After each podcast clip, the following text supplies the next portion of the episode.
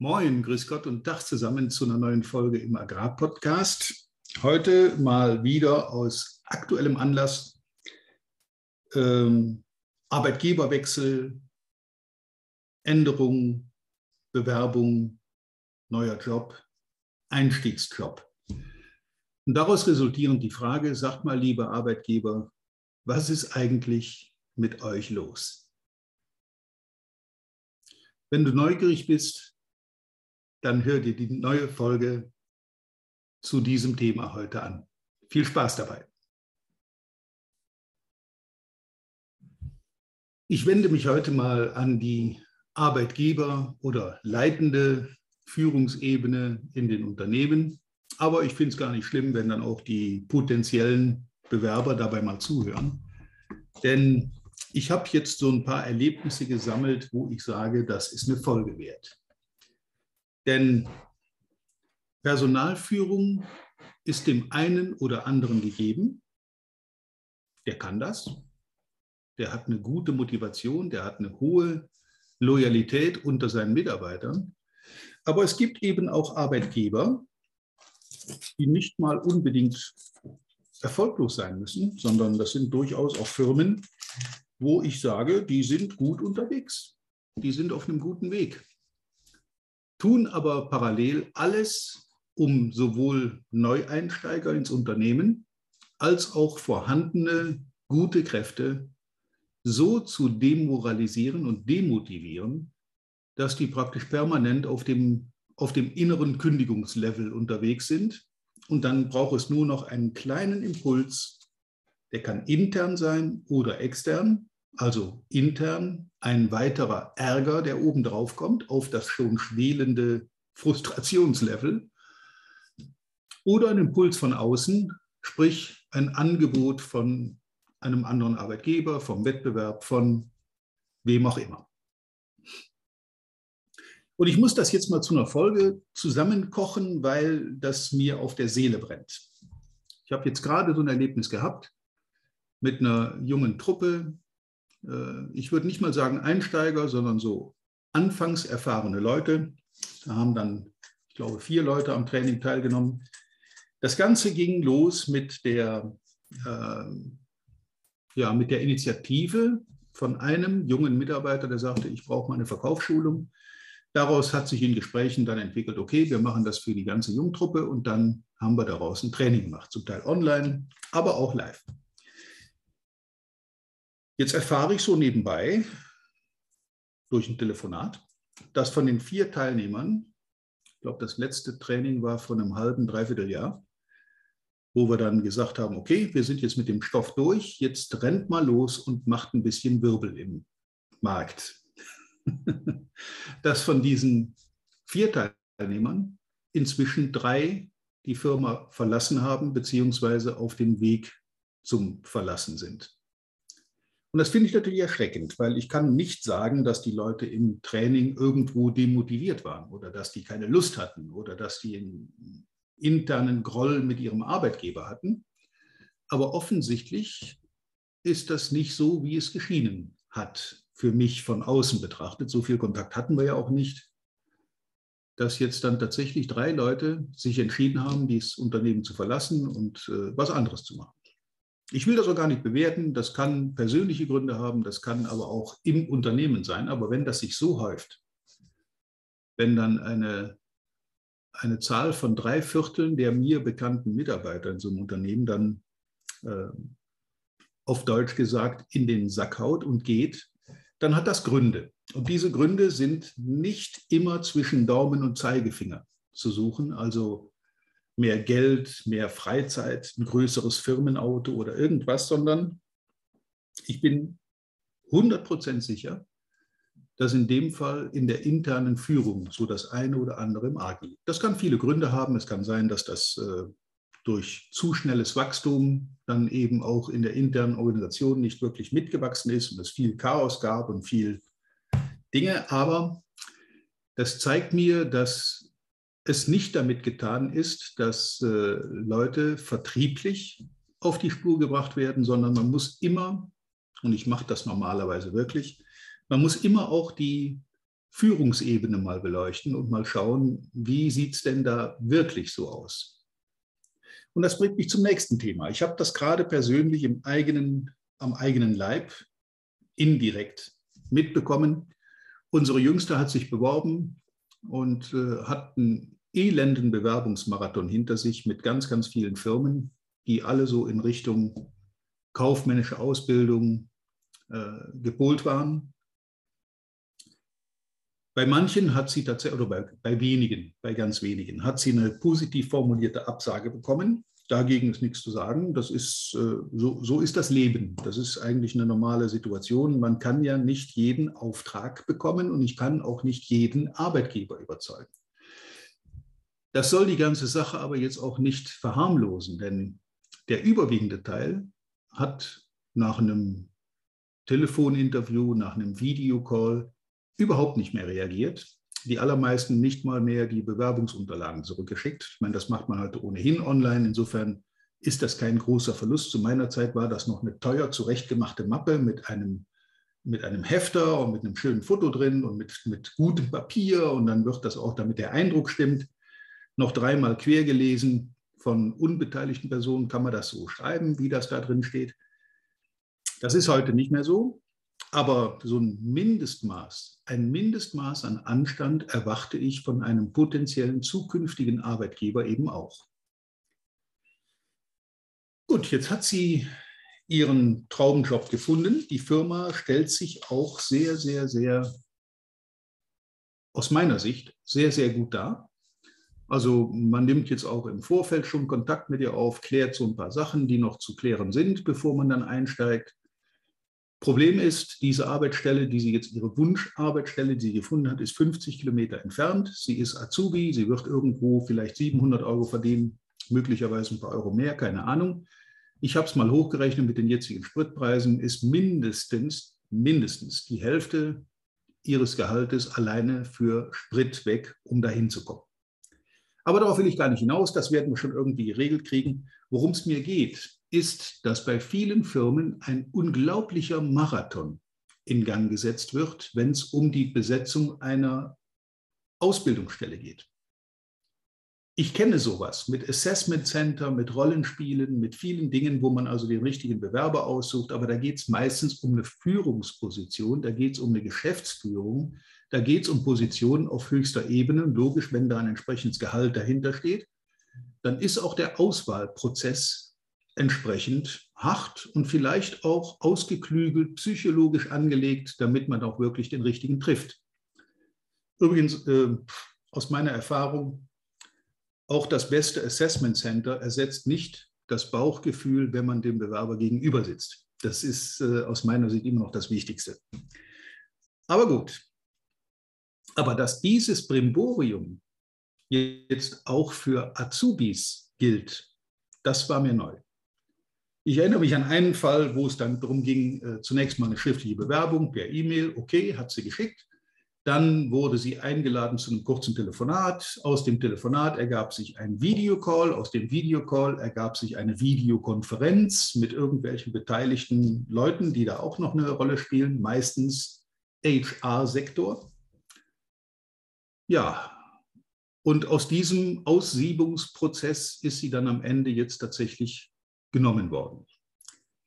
Wobei ich mich wirklich frage, ob ein solches Brimborium wirklich wichtig ist und notwendig ist in Zeiten, wo doch sämtliche Arbeitgeber verzweifelt auf der Suche sind nach geeigneten Bewerbern. Also ich habe fast jeden Tag, nicht wirklich jeden Tag, aber doch gehäuft, mehrfach pro Woche, ähm, mehrfach pro Woche Anfragen von meinen Kunden oder von befreundeten Unternehmen, die ich kenne, ob ich nicht jemanden wüsste, der Lust, Zeit und Laune hätte, bei Ihnen einzusteigen, zum Beispiel im Vertrieb, im Außendienst oder sonst wo. Jetzt ist natürlich in meinem Job das Letzte, was ich tun werde, bei einem Kunden Mitarbeiter abwerben und irgendwo anders hin vermitteln. Das äh, verbietet sich allein schon aus der Berufsethik in meinem Job. Ich kann ja meine Kunden nicht hintergehen und da die Mitarbeiter ansprechen. Dafür gibt es Spezialfirmen, die sowas machen und da halte ich mich auch komplett raus.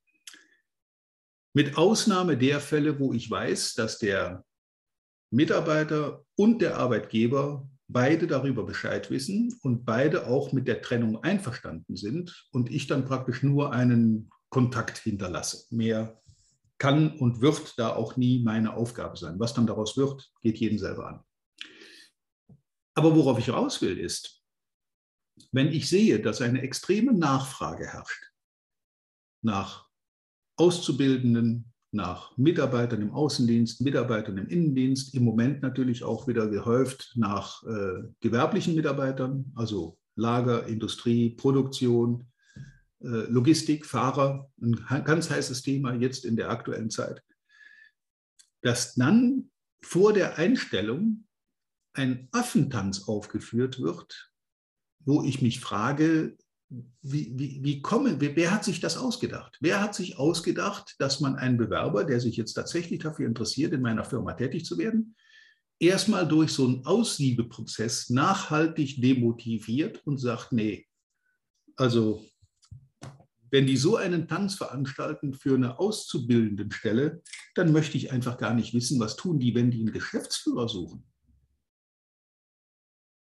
Da muss sich vielleicht der ein oder andere auch in den Personalabteilungen mal an die eigene Nase fassen und überlegen, ob sich da nicht irgendwelche vielleicht auch gut gemeinten Prozesse derart bürokratisch verselbstständigt haben, dass da eine ganze Abteilung davon lebt. Einfach mal als Anregung zum Nachdenken, gerade in den Zeiten, wie wir sie jetzt haben, muss man ja fast dankbar sein, wenn sich überhaupt jemand bewirbt und Interesse hat, diesen Job zu machen. Und dann ein Auswahlverfahren, wo ich dann die letzten wenigen Bewerber, die ich vielleicht noch interessieren konnte für den Job, äh, so nachhaltig negativ motiviere, also demotiviere, dass die alles machen, aber nicht in dieser Firma einen Job anfangen. Dazu kommt dann auch noch ein Zeitablauf, der sich teilweise über Monate hinzieht, wo ich manchmal sage, Leute, ähm, was macht ihr da mit euren neuen, jungen, noch motivierten Mitarbeitern? Was ist das für eine Personalführung, die man da antrifft? Was ist das für ein, für ein Bürokratenapparat, um eine Lehrstelle zu vergeben? Da fehlen mir echt die Worte. Da bin ich sprachlos. Da denke ich immer, da sitzt irgendjemand in seinem Keller und denkt sich immer wieder neue Hürden aus, alleine um sein Dasein zu rechtfertigen, weil wir müssen hier einen Auswahlprozess machen und wir müssen das ganz toll machen und wir müssen das auch fehlerfrei machen. Und dann wird ein Auswahlprozess gemacht und ich kenne die Fälle, nicht nur einen, sondern mehrere, wo Leute nach so einem idiotischen, ich nenne das jetzt so, wie ich das meine, nach so einem idiotischen Assessment-Auswahlprozess dann eingestellt wurden und ein paar Wochen später in den Sack hauen, weil sie sagen, das ist alles überhaupt nicht das, was man mir in dem Prozess erzählt hat. Das hat mit der Praxis in meinem Job überhaupt nichts mehr zu tun. Ich werde was ganz anderes machen. Ich finde das sehr schade. Ich finde das sehr schade. Und da haben Arbeitgeber, Personalabteilungen, vor allen Dingen in großen Firmen, in wohlorganisierten Firmen, wie man immer meint, eine sehr, sehr, sehr große Verantwortung, diese jungen Leute nicht schon im Bewerbungsprozess nachhaltig zu verbrennen. Das würde ich jetzt mal gerne so stehen lassen. Zum Nachdenken, zum Überlegen, zum dann darüber grübeln, weil es gibt natürlich auch andere Beispiele. Ich habe das erlebt, meine zweite Tochter hat ihren Job gewechselt und ist zu einer Firma, die ihr dann noch, bevor sie da eingestiegen ist, per Fleurop irgendwann an einem Wochenende einen Strauß Blumen geschickt haben mit einer netten Karte und wir freuen uns auf dich und wir sind froh, dass du jetzt zum Team gehörst und so weiter. Da sind fast Tränen geflossen vor Rührung. Und da ist natürlich der Arbeitgeber auch sofort in einem ganz, ganz anderen Licht als jemand, der erstmal so ein Assessment Center veranstaltet, um sich selber damit zu beschäftigen oder um sich zu verantworten und sich, sich äh, abzusichern gegen die Verantwortung einer falschen Auswahl.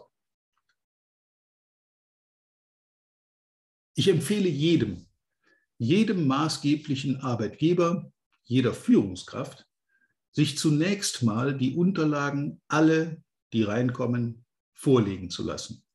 Und dann aus dem Bauch heraus zunächst mal eine Vorauswahl zu treffen, okay, was sagt mir zu, was stößt mich ab, wie ist mein Gefühl bei diesem oder dieser Bewerberin.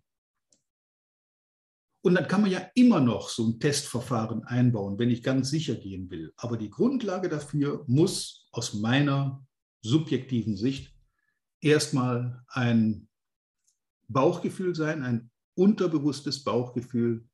Wie fühle ich mich dabei, wenn ich mir vorstelle, dass die Person demnächst in meiner Firma mitarbeitet? Ist das eher ein positives Gefühl? Habe ich da Bauchschmerzen dabei im wahrsten Sinn des Wortes? Okay. Das kann man dann immer noch mit Zahlen, Daten, Fakten untermauern. Aber das Erste muss dieser Eindruck sein, der sich dem zuständigen, dem zukünftigen Chef dieser Person bietet. Und bitte nicht, bitte nicht einen solchen Auswahlprozess an irgendwelche Assessment Center oder irgendwelche Agenturen abgeben oder irgendwelche Personaldienstleister, weil die nach Schema F vorgehen. Und ich habe es zu oft erlebt, dass die besten Bewerber in so einem Auswahlprozess einfach schon vorab hinten runtergefallen sind, weil irgendein lächerliches, unwichtiges Kriterium dann eben nicht hundertprozentig erfüllt war. Sie stellen Menschen ein. Menschen mit einer Einstellung, mit einer Motivation, mit einer Idee, vielleicht sogar mit einer Vision. Und für die Ausbildung im wahrsten Sinn des Wortes, on the job, ist dann das Unternehmen und die Führungskraft verantwortlich. Ausbildung ist nie eine Hohlschuld, sondern auch eine Bringschuld vom Arbeitgeber. Ja, so viel zur heutigen Folge. Ähm, darf gerne geteilt werden, darf gerne auch weitergegeben werden an die Personalabteilungen auf dieser Welt. Äh, vielleicht mal eine Anregung zum Nachdenken, um Prozesse mal zu beleuchten und Prozesse zu hinterfragen. Sind die wirklich immer noch so richtig und notwendig, wie wir das jetzt gerade machen? Oder hat sich das vielleicht sogar irgendwann mal angefangen zu verselbstständigen und ist jetzt ein elend bürokratischer Prozess, der Leute eher abschreckt als fürs Unternehmen einnimmt? In Zeiten von Bewerbermangel sollte man auch über das Bild des Unternehmens nach außen mal heftig nachdenken. Ich wünsche euch viel Spaß beim Grübeln, viel Erfolg bei den daraus zu treffenden Maßnahmen und natürlich wie immer reiche Ernte an hochfähigen, motivierten Mitarbeitern. Bis zum nächsten Mal. Vielen Dank, dass du heute wieder dabei warst. Wir hoffen, du hattest genauso viel Spaß wie wir. Wenn dir gefallen hat, was du gerade gehört hast, dann war das erst der Anfang. Denn auf walter-peters.de-termin erhältst du kostenlos und unverbindlich ein Beratungsgespräch mit Walter. In diesem 30-minütigen, völlig kostenfreien Erstgespräch erarbeitet Walter mit dir einen Schritt-für-Schritt-Plan, den du direkt anwenden kannst. Du lernst zum Beispiel, wie du deinen Umsatz innerhalb weniger Wochen deutlich steigerst, wie du mehr Neukunden für dich gewinnst und deine Verkaufsgespräche erfolgreich abschließt. Da Walter immer nur eine begrenzte Zahl von Anfragen bearbeiten kann, warte nicht zu lange. Denn Fakt ist, wer weiterkommen will, braucht einen Experten. Walter hat mit über 40 Jahren im Vertrieb und 15 Jahren als Trainer schon zahlreichen erfolgreichen Unternehmen dabei geholfen, ihre Umsätze massiv zu steigern und Kundenverhandlungen deutlich zu vereinfachen. Wenn du also wissen willst, ob du für ein Erstgespräch in Frage kommst, geh auf walter-peters.de-termin und fülle das Formular aus. Bis zum nächsten Mal bei Erfolgreich im Agrarvertrieb, der Agrarpodcast. Wir wünschen dir reiche Ernte.